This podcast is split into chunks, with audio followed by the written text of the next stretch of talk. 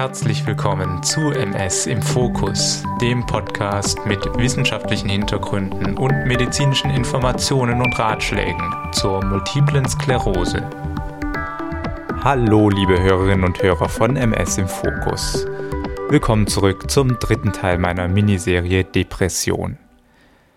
Wenn ihr heute zum ersten Mal in diesen Podcast reinhören solltet, ganz herzlich willkommen auch euch. Ich darf euch aber auch gleich schon an die letzten beiden Podcast-Episoden verweisen, auf denen die heutige Folge nämlich aufbaut.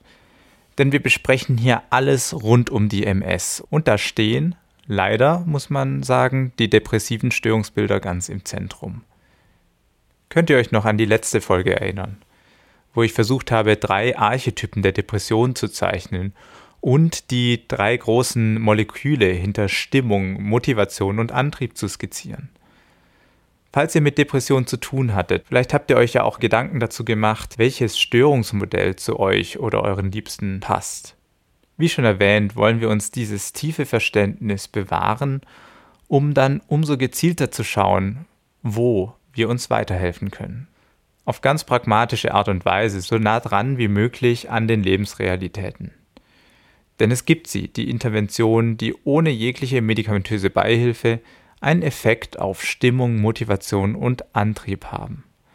Und es gibt sie auch, die sinnvollen medikamentösen Behandlungen, die uns ermöglichen können, den positiven und stärkenden Verhaltensweisen näher zu kommen. Deswegen hört einfach mal rein und schaut, welchen Impuls ihr euch an dieser Stelle abholen könnt. Voila, also los geht's mit der heutigen Folge zur Behandlung der Depression bei MS-Erkrankten. Mich würde zuerst einmal interessieren, was euch in den Sinn kommt, wenn ihr an die Depressionsbehandlung denkt. Ich glaube, jeder hat hierzu eine grobe Vorstellung, oft natürlich vorurteilsbehaftet oder stark gefärbt durch Geschichten und Anekdoten, die man in seinem Umfeld von anderen Menschen gehört hat. Sicherlich werden viele von euch die Antidepressiva nennen, also die große Gruppe von Medikamenten, die wir schon in der zweiten Folge dieser Serie angefangen haben zu besprechen. Sie wurden in den letzten paar Jahrzehnten recht inflationär eingesetzt. Und wie ich schon in der letzten Folge erwähnt habe, genießen die Medikamente einen zweifelhaften bis schlechten Ruf. Sehr häufig in der Sprechstunde, wenn ich das Thema auf Medikamente zur Depressionsbehandlung bringe, dann reagieren meine Patientinnen sehr zögerlich bis abweisend. Viele möchten es auch ohne schaffen oder haben das Gefühl, damit geistig abzustumpfen oder im Hirn wirklichen Schaden anzurichten. Andere haben Sorge davor, süchtig zu werden. Wieder andere haben große Angst davor, dick zu werden. Man muss mal ganz klar sagen, dass einige dieser Sorgen auf wirklichen Mythen basieren und viele dieser Vorstellungen aus Missverständnissen resultieren. Antidepressiva haben weder ein hohes Suchtpotenzial, noch haben sie in der Regel sehr schwere Nebenwirkungen. Ihr Einsatz ist auch erst einmal zeitlich begrenzt gedacht. Somit ist die Wahrscheinlichkeit von Langzeitproblemen ebenfalls eher gering. Ich glaube auch, dass manche von diesen Vorteilen sogar Verwechslungen sind. So wird das Abhängigkeitspotenzial mit den Benzodiazepinen verwechselt, die wirklich sehr stark abhängig machen können. Es gibt aber Probleme, wenn man Antidepressiva schlagartig absetzt. Das führt dann zu oft unangenehmen Symptomen wie Unruhe, Reizbarkeit, Schwindel oder Übelkeit. Aus diesem Grund haben Leute Sorge vor dem Ende einer Therapie mit Antidepressiva, auch wenn man das ganz langsam ausschleichend durchaus angehen kann. Und wenn es um die schweren Nebenwirkungen geht, dann werden diese häufig mit anderen Psychopharmaka verwechselt, wie zum Beispiel den sogenannten Neuroleptika. Diese Art von Medikamenten, welche man gegen Psychosen einsetzt, haben ein paar alte Vertreter, die langfristig heftige Bewegungsstörungen verursachen können und teilweise wirklich eine starke Abstumpfung hervorrufen. Heute sieht man das aufgrund von modernen Therapien aber immer seltener und vor allem definitiv nicht bei Antidepressiva. Ebenso wird eine potenziell lebensbedrohliche Erkrankung, das Serotonin-Syndrom, immer als Nebenwirkung aufgeführt. Das ist zwar eine reale Erkrankung und kann bei Kombination von serotonergen Antidepressiva, teils auch bei Kombinationen mit anderen Arzneimitteln zusammen, auftreten. Die schwere, lebensbedrohliche Version davon tritt allerdings insbesondere bei Antidepressiva der älteren Generation, also zum Beispiel MAO-A-Hämmern auf, wenn sie dann auch mit anderen Antidepressiva kombiniert werden. Und das spielt aktuell sehr viel seltener eine Rolle. Man sieht das Syndrom vor allem bei Menschen, die versuchen, sich mit einer großen Überdosis Antidepressiva das Leben zu nehmen. Aber von einer einfachen oder normalen SSRI-Dosis ist das eigentlich nicht zu erwarten. Dennoch sollte man, wenn man hohe Dosen von zwei verschiedenen Antidepressiva gleichzeitig einnimmt, schon über das Risiko informiert sein, das ist klar. Was sind dann aber typische Nebenwirkungen von Antidepressiva? Natürlich hängt das vom Präparat ab. Ganz allgemein gesprochen sind das eher unspezifische Nebenwirkungen, also zum Beispiel Mundtrockenheit, Schwindel, Übelkeit, Kopfschmerzen. Je nachdem, welche Art von Antidepressivum es ist, kommt es auch zu Schläfrigkeit oder im Gegenteil zu innerer Unruhe. Aber das ist auch manchmal der erwünschte Effekt und da sprechen wir später nochmal drüber. Daneben wird von Patientinnen und Patienten über eine Minderung der sexuellen Libido berichtet. Und eine weitere bekannte Nebenwirkung ist die Gewichtszunahme, was ebenfalls eher abschränkend auf viele Menschen wirkt. Aber auch hier kann man nicht pauschal davon sprechen, dass alle Präparate das machen. Insbesondere bei den selektiven Serotonin-Wiederaufnahmehämmern, also SSRIs, wie zum Beispiel Fluoxetin oder Escitalopram, nehmen Menschen sogar eher an Gewicht ab, eventuell auch wegen einem gewissen Appetitverlust oder der Mundtrockenheit. Was ich mit dieser sehr, sehr groben Übersicht zu den Nebenwirkungen sagen möchte, ist, dass diese Nebenwirkungen sehr unterschiedlich erlebt werden. In den Zulassungsstudien von Antidepressiva wurden diese unspezifischen Nebenwirkungen ebenso bei den Patienten beobachtet, die ein Placebo bekommen haben also gar nicht den Wirkstoff an sich. Und diese Nebenwirkungen traten sogar teilweise in einer ähnlichen Häufigkeit auf. Das bedeutet ein Stück weit, dass allein der Gedanke, dass man ein Antidepressivum bekommen könnte, schon bei manchen Nebenwirkungen wie Mundtrockenheit oder Kopfschmerzen verursacht hat. Oft sind diese Nebenwirkungen auch vorübergehend und verschwinden bei längerer Anwendung. Warum reite ich also so stark auf den Nebenwirkungen und Vorurteilen gegenüber Antidepressiva rum? Ich kenne nun mal viel gescheiterte Therapieversuche mit diesen Medikamenten. Häufig war der Lauf der Dinge eine Variante der folgenden Geschichte. Der Patient hat nach mehreren Monaten depressiver Stimmung sich durchgerungen und ein Präparat aus der Klasse der Antidepressiva ausprobiert. Er hat große Hoffnungen, mal wieder etwas leichtere Stimmung zu bekommen und vielleicht ein bisschen besser aus dem Bett zu kommen, ein bisschen motivierter zu sein. Aber schon in den ersten Tagen der Einnahme habe er sich sehr schlapp und auch schwindlig gefühlt.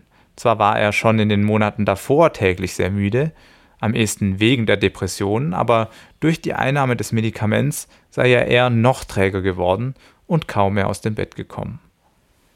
Beim Gehen habe er ein sehr unsicheres Gefühl gehabt, was sich schrecklich angefühlt habe. Und gleichzeitig sei seine Stimmung kein bisschen besser geworden, eher schlechter, wegen der genannten Nebenwirkungen. Gleichzeitig habe er noch eine gewisse innere Unruhe gespürt. Und aufgrund dieser schrecklichen Erfahrung habe er das Medikament dann nach einer Woche abgesetzt. Nie wieder wolle er so etwas machen. Nun, in der Tat klingt das nach einem schlechten Erlebnis. Und gerade in einer depressiven Episode werden diese Dinge natürlich noch gravierender und schwerwiegender wahrgenommen. Gleichzeitig gibt es aber verschiedene Aspekte an der Geschichte, die meiner Meinung nach auch in gewisser Weise schiefgelaufen sind. Und zwar ist es die wahrscheinlich fehlende Aufklärung zur Wirkung und Nebenwirkung des Medikaments, sowie die Erwartungshaltung des Patienten, der nicht ganz deckungsgleich mit dem üblichen Verlauf einer solchen Therapie war. Denn wie ich eben schon erzählt habe, sind einige Nebenwirkungen eher temporär, beziehungsweise es gibt Gewöhnungseffekte und der Körper lernt gut damit umzugehen, sodass die Wahrnehmung der störenden Symptome auf Dauer abnimmt. Gleichzeitig setzt gerade die stimmungsaufhellende Wirkung, also das, was man mit der vermehrten Übertragungseffizienz von Serotonin erreichen möchte, eigentlich immer erst mit einer Verzögerung ein. Das heißt, erst nach zwei bis drei Wochen fühlen sich viele Patientinnen dann etwas ausgeglichener und weniger deprimiert. Und wenn diese Wochen begleitet sind von Nebenwirkungen, dann ist es natürlich nicht so leicht, dran zu bleiben und das Medikament weiter zu probieren. Wenn die Nebenwirkungen allerdings aushaltbar sind, dann denke ich, lohnt es sich definitiv, diese Effekte noch abzuwarten und auch zu sehen, ob man sich an die unerwünschten Wirkungen gewöhnen kann. Also kurzes Fazit der Geschichte. Häufig werden solche Medikamentenversuche schnell wegen einer falschen Erwartungshaltung abgebrochen. Ein echtes Problem kann übrigens das späte Einsetzen der stimmungsstabilisierenden Wirkung sein, wenn man ein stark antriebssteigerndes Präparat einnimmt. Dies sind zum Beispiel insbesondere die selektiven Serotonin- und Noradrenalin-Wiederaufnahmehämmer, also SSNRIs, wie zum Beispiel Venlafaxin. Hiermit wird durch das noradrenerge System der Antrieb zusätzlich angeschoben. Eigentlich ja ein gewünschter Effekt bei vielen. Diese Wirkung setzt auch tatsächlich eher gleich in den ersten Tagen nach Beginn der Therapie ein. Handelt es sich nun um einen Patienten mit wirklich tief trauriger Stimmung und eventuell sogar Suizidgedanken, dann kann dies dazu führen, dass dieser Mensch durch den auf der anderen Seite gesteigerten Antrieb und bei andererseits getrübter Stimmung in dieser Phase einfach noch viel weiter an den Abgrund herangetrieben wird. Und das ist natürlich eine gefährliche Situation. Gerade hier ist also die Aufklärung der Schlüssel. Wenn man als Patientin, als Patient darüber Bescheid weiß, dass erst einmal noch mit keinem stimmungsaufhellenden Effekt zu rechnen ist in den ersten Wochen und man eventuell tiefer in die dunkle Spirale reingesogen werden kann, dann kann man mit den Therapeuten oder der Familie Hilfemaßnahmen und Notfallpläne vereinbaren oder gleich die Therapie in einem stationären Setting mit viel Unterstützung angehen. So viel also zu den Nebenwirkungen. Zu den Wirkungen hatte ich schon in der letzten Folge angefangen ausführlich zu sprechen, aber ich muss noch einmal ein paar Dinge hinzufügen. Grundsätzlich erhoffen wir uns ja bei den Therapien eine Stimmungsstabilisierung bis hin zu einer Anhebung der Stimmung durch den serotonergen Effekt. Man denkt übrigens mittlerweile, dass dieser Effekt erst mit mehreren Wochen Verzögerung zustande kommt, weil letztendlich nicht die vermehrte Verfügbarkeit von Serotonin der entscheidende Faktor ist, sondern Umbaumaßnahmen an der Synapse. Das heißt anders gesagt, dass man dem System mehr Serotonin anbieten muss, damit es seine Wirkungsweise optimiert und das dauert eine kurze Zeit. So viel also zum verzögerten Wirkungseintritt. Und dann wollte ich euch noch eine grobe Einteilung der Antidepressiva aufzeigen, die gar nicht danach geht, welche Transmittersysteme sie genau adressiert, sondern eher, welche Auswirkung das Medikament auf die Wachheit und den Schlaf hat. So gibt es einerseits die aktivierenden, antriebssteigernden Präparate und auf der anderen Seite eher den Schlaf anregende, sedierende Antidepressiva. Diese Unterscheidung in aktivierend versus schlafanregend ist sehr wichtig, weil man natürlich den Zeitpunkt der Einnahme danach bestimmt. Das heißt, schlafanregende Mittel werden am Abend bzw. zur Nacht eingenommen. Leide ich nun an einer Depression und habe zum Beispiel zusätzlich Probleme mit dem Ein- oder Durchschlafen oder beides, dann empfiehlt sich für mich eventuell eine solche schlafanregende Medikation.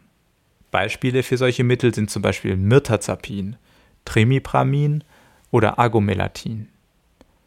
In der Schweiz ist auch Trazodon zugelassen. Und auf der anderen Seite wirken eher aktivierend bzw. antriebssteigernd die SSNRIs, also wie eben erwähnt das Venlafaxin und auch Duloxetin. Teilweise aber auch die SSRIs. Auch das Medikament Bupropion was im Endeffekt auch auf das dopaminerge System wirken soll, führt zu einer Antriebssteigerung. Also ihr seht, für beide Anwendungsfälle gibt es gleich mehrere Auswahlmöglichkeiten. Und man muss tatsächlich probieren, welches Präparat am besten bei einem wirkt und gleichzeitig keine dauerhaft unangenehmen Nebenwirkungen hat. Der Hauptfaktor, den man für eine solche Medikamenteneinstellung braucht, ist Geduld. Und dass diese Geduld im Leidensdruck nur sehr rar gesät ist, das kann ich nur zu gut verstehen. Aber es hilft leider nichts, man muss da Stück für Stück rangehen. Warum habe ich nun so lange über Antidepressiva gesprochen, wo ich doch selber auch viel von nicht medikamentösen Maßnahmen halte?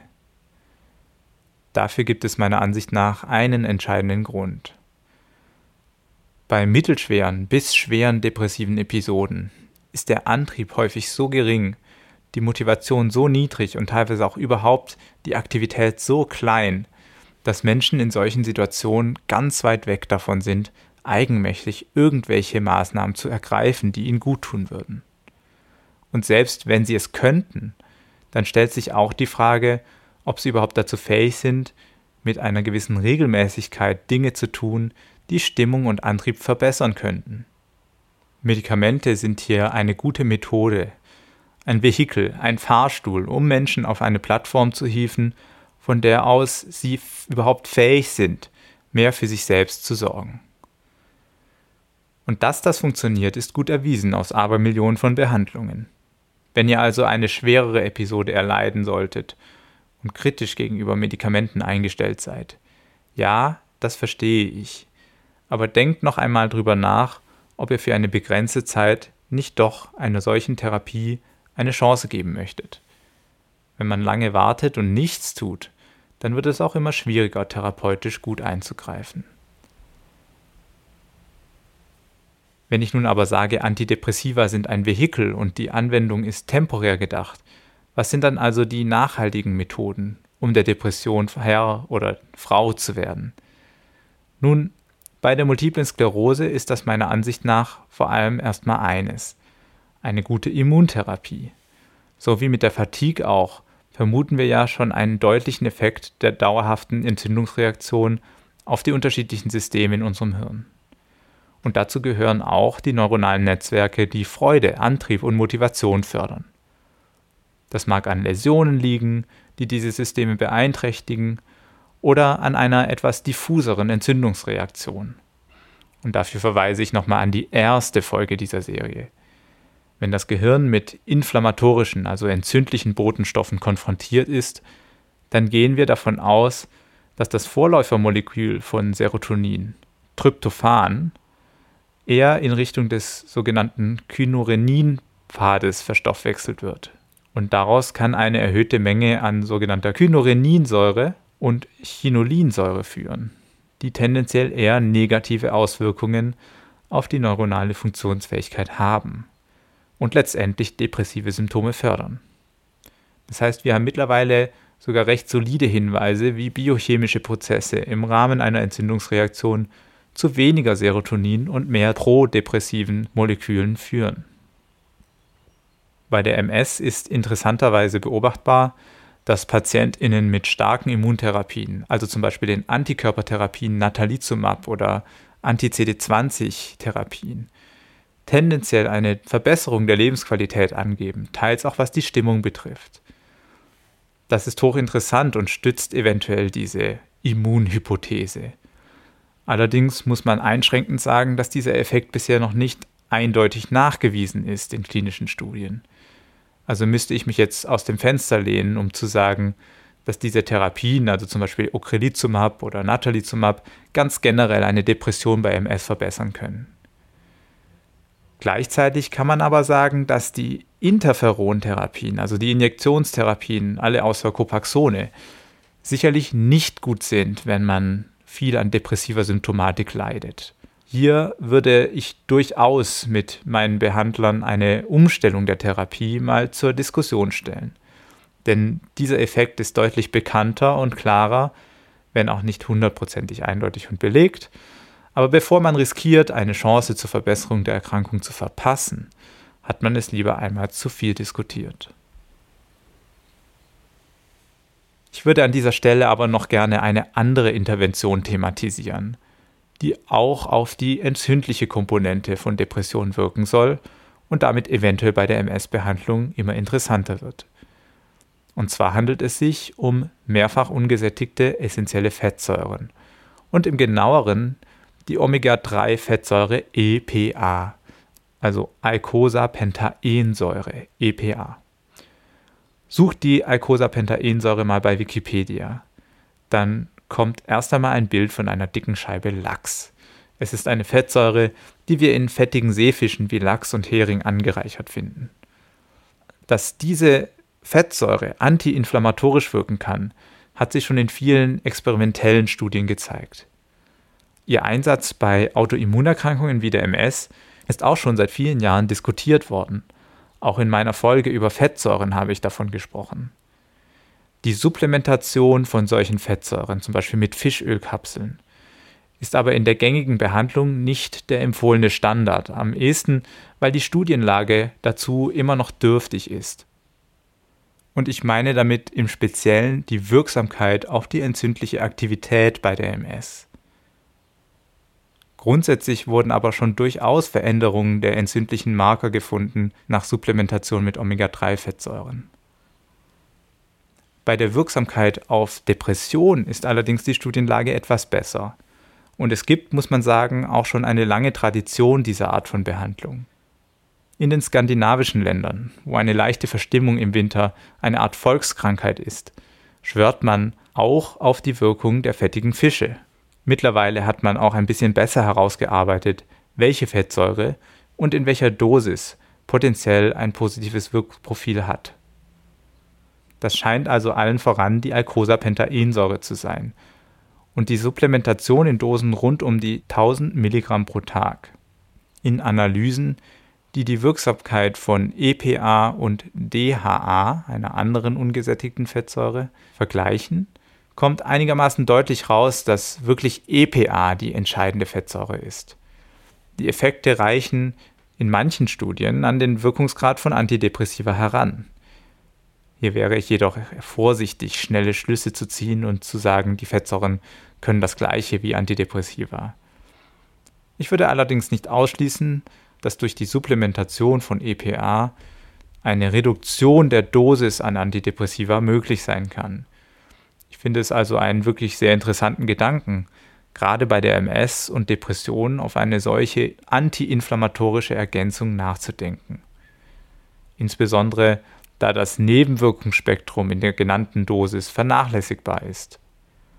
Übrigens ist natürlich auch eine Aufnahme über die Nahrung möglich. Wie gesagt, sind gerade Lachs, Sardinen und Hering für hohen Gehalt an EPA bekannt. Mit etwas unter 200 Gramm Lachs hätte man eine Dosis von 1000 Milligramm EPA zusammen, die für die Supplementation eben gängig ist. Ihr seht, das ist nicht außerordentlich viel, aber ich halte es trotzdem für nicht ganz so leicht umsetzbar, auf solche täglichen Dosen zu kommen mit der Ernährung, ohne dass es einseitig wird. Aber das kann man an anderer Stelle natürlich nochmal weiter diskutieren. Okay, und damit haben wir die Medikamente hinter uns gelassen, über Supplemente gesprochen und diskutieren nun andere Möglichkeiten, um Depressionen zu bewältigen. Da steht ganz groß und allen voran die Psychotherapie. Wenn man die Studienlage zu wirksamen Behandlungsoptionen bei der Therapie der Depression durchschaut, ist die Psychotherapie natürlich unumgänglich.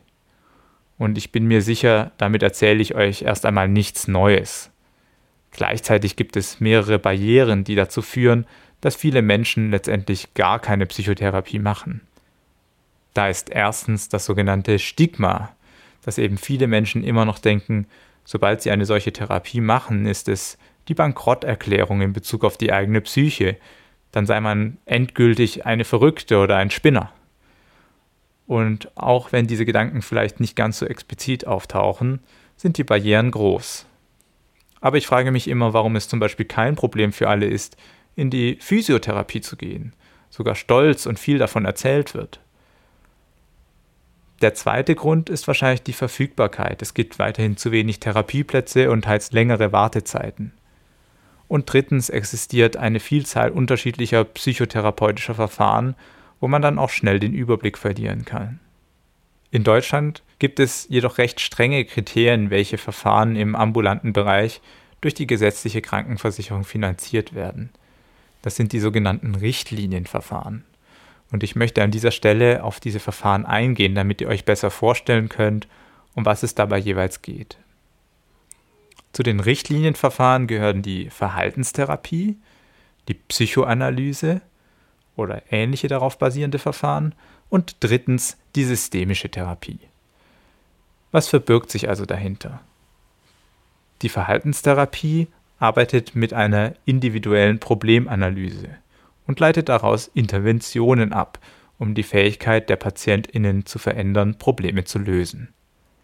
Dabei kommen sogenannte kognitive Ansätze zum Einsatz, die dysfunktionale Einstellungen und Denk- und Verhaltensschemata untersuchen und verändern sollen. Und ganz grob gesagt heißt das, Denkfehler aufdecken, die wir machen und die uns runterziehen und dann umprogrammieren. In einer Weiterentwicklung davon, der Akzeptanz-Commitment-Therapie, geht es eher darum, auch nochmal insbesondere Vermeidungsverhalten in Bezug auf unangenehmes Erleben zu reduzieren und wertorientiertes Handeln zu stärken.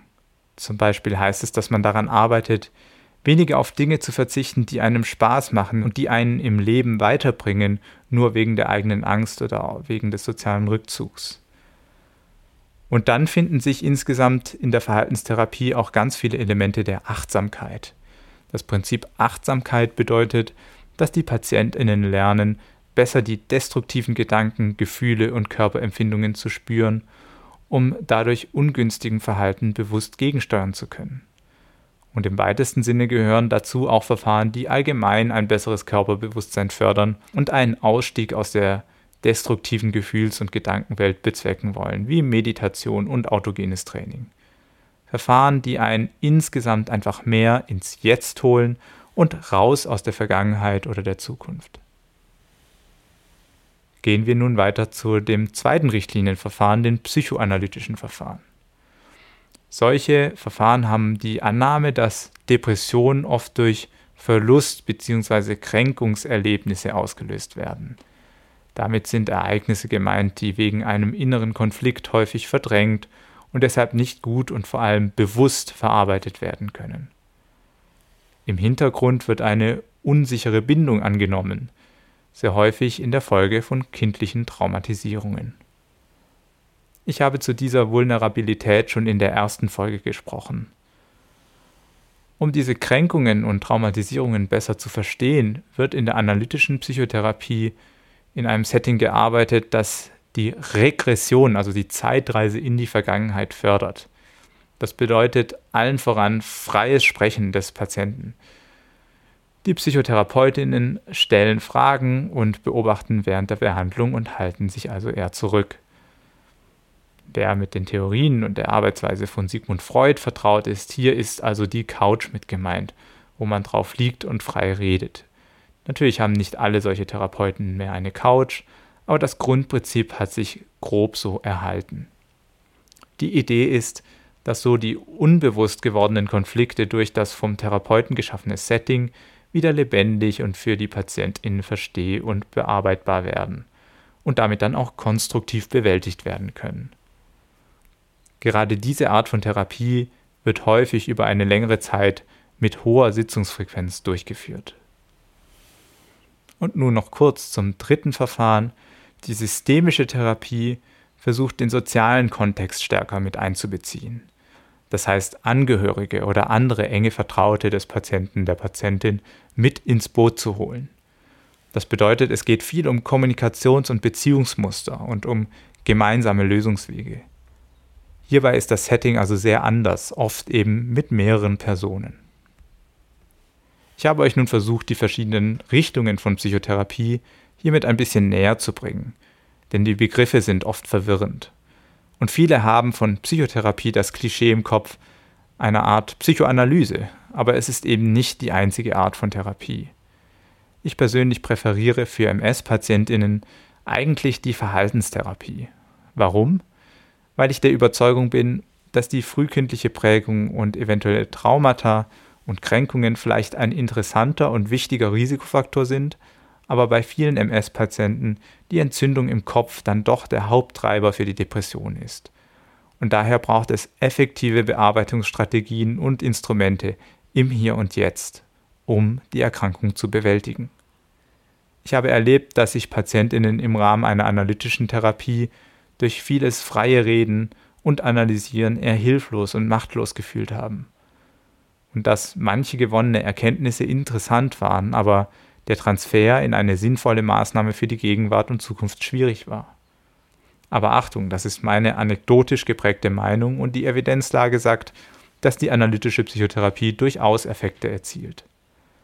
Und ganz zentral an der ganzen Sache ist natürlich, wir haben ja hier keine industriell gefertigte Pille als Therapie vor uns, sondern eine therapeutische Beziehung, die ganz maßgeblich auf der Person, auf dem Mensch des Therapeuten oder der Therapeutin basiert. Und darauf, ob Therapeutin und Patient gut miteinander harmonieren. Das ist wahrscheinlich subjektiv und echt schwierig wissenschaftlich zu analysieren. Aber die Faustregel ist, ein guter Therapeut, eine gute Therapeutin ist wahrscheinlich ein ganz treibender Faktor für die Erfolgsaussichten einer psychotherapeutischen Behandlung. Soweit so gut. Also die Psychotherapie, seht ihr, ist zentral in der Behandlung, aber auch in der Prophylaxe für depressive Episoden.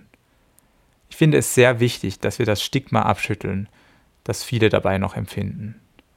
Wie gesagt, man rechtfertigt sich ja auch nicht, wenn man ins Fitnessstudio oder zum Physiotherapeuten und so weiter geht.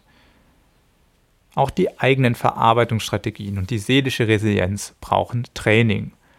Und das ist es, was man bei guter Psychotherapie bekommt. Nun habe ich beim letzten Mal so lange über die Neurotransmitter gesprochen. Und mir ging es dabei eben nicht nur darum, damit die Medikamentenwirkungen zu erklären.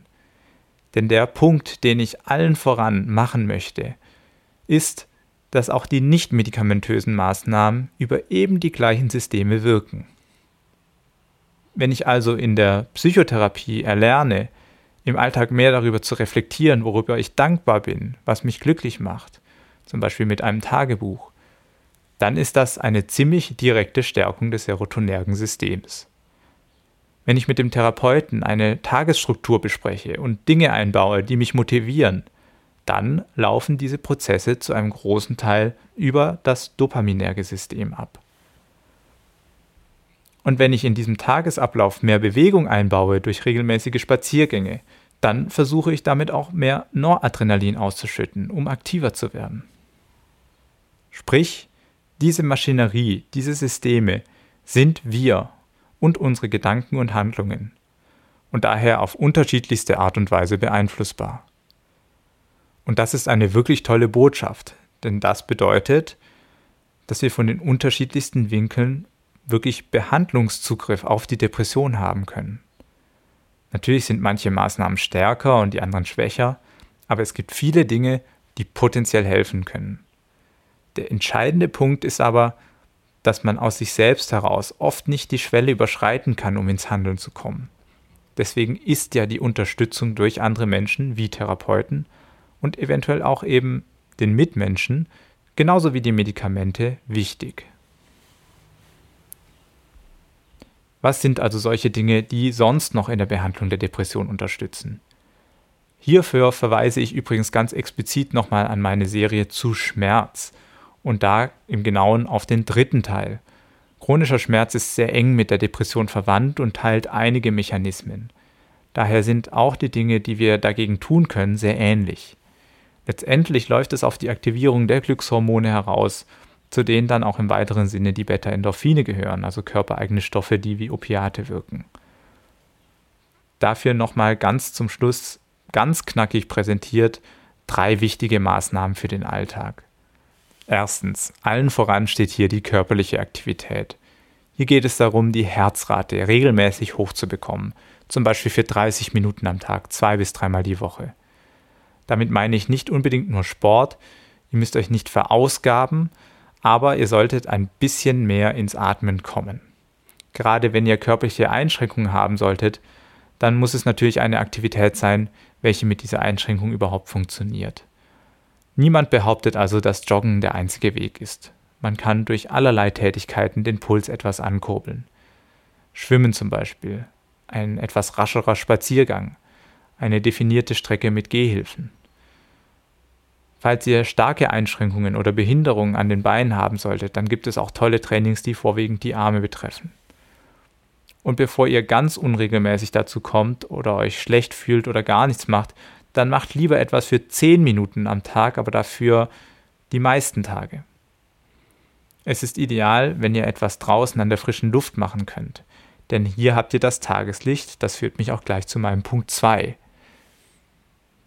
Wir hatten ja schon von den Skandinaviern gesprochen, dass der Winter dort lang und hart ist und in vielen Regionen geprägt von Dunkelheit.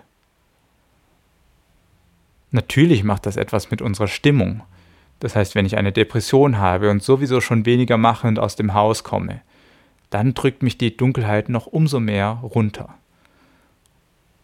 Und das läuft auch unterbewusst ab, sodass das gar nicht so als Faktor wahrgenommen wird. Man kann nur eines dagegen tun, nämlich rauszugehen. Einmal täglich mindestens und möglichst in den Morgenstunden, auch wenn das Wetter nicht so gut ist. Das Licht draußen ist um vieles heller als die Glühbirne zu Hause, auch an bewölkten Tagen. Und selbst Tageslichtlampen haben nicht unbedingt den gleichen Effekt wie der offene Himmel auch wenn es nur eine Tasse Tee auf dem Balkon ist oder ein Spaziergang um den Block, geht raus. Hierfür braucht man einen Sparing-Partner, jemanden, der oder die dafür sorgt, dass man das auch wirklich täglich tut. Aber die Wichtigkeit und Wirksamkeit dieser Maßnahme wird aufgrund ihrer Einfachheit einfach deutlich, deutlich unterschätzt. Beinahe alle Patientinnen, die ich dazu motivieren konnte, diese Routine aufzubauen, haben mir anschließend sehr positiv davon berichtet. Punkt 3 ist der Rhythmus und damit in gewisser Weise auch der Schlaf. Schaut, dass ihr unbedingt einen festen Tagesrhythmus habt. Das gibt Halt und Struktur. Und der Körper reagiert darauf.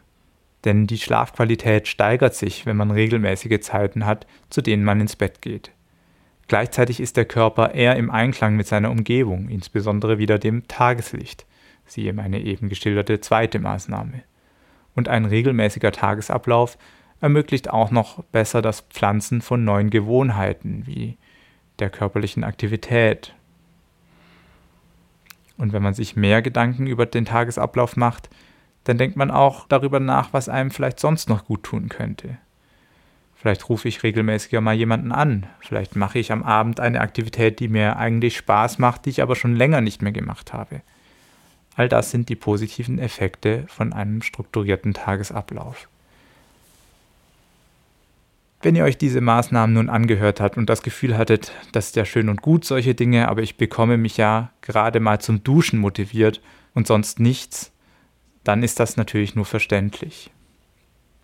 Solche Maßnahmen brauchen viel Eigeninitiative und sind eher gut, um sich gegen depressive Episoden zu rüsten oder für die Phase, wenn es wieder ein Stückchen aufwärts geht. Für das ganz, ganz tiefe Loch helfen im Extremfall tatsächlich nur Maßnahmen, die auch viel von außen kommen. Und manchmal ist auch ein stationärer Aufenthalt die einzige Möglichkeit, um sich helfen zu lassen. Besprecht das wirklich offen mit euren Behandlern, insbesondere wenn ihr einen starken Hilferuf in euch aufkommen spürt. Damit endet meine heutige Folge und damit auch meine Miniserie über Depressionen. Ich hoffe, sie hat euch gefallen. Zu den nicht medikamentösen Maßnahmen gibt es natürlich noch viel mehr zu sagen und das werde ich auch in Zukunft.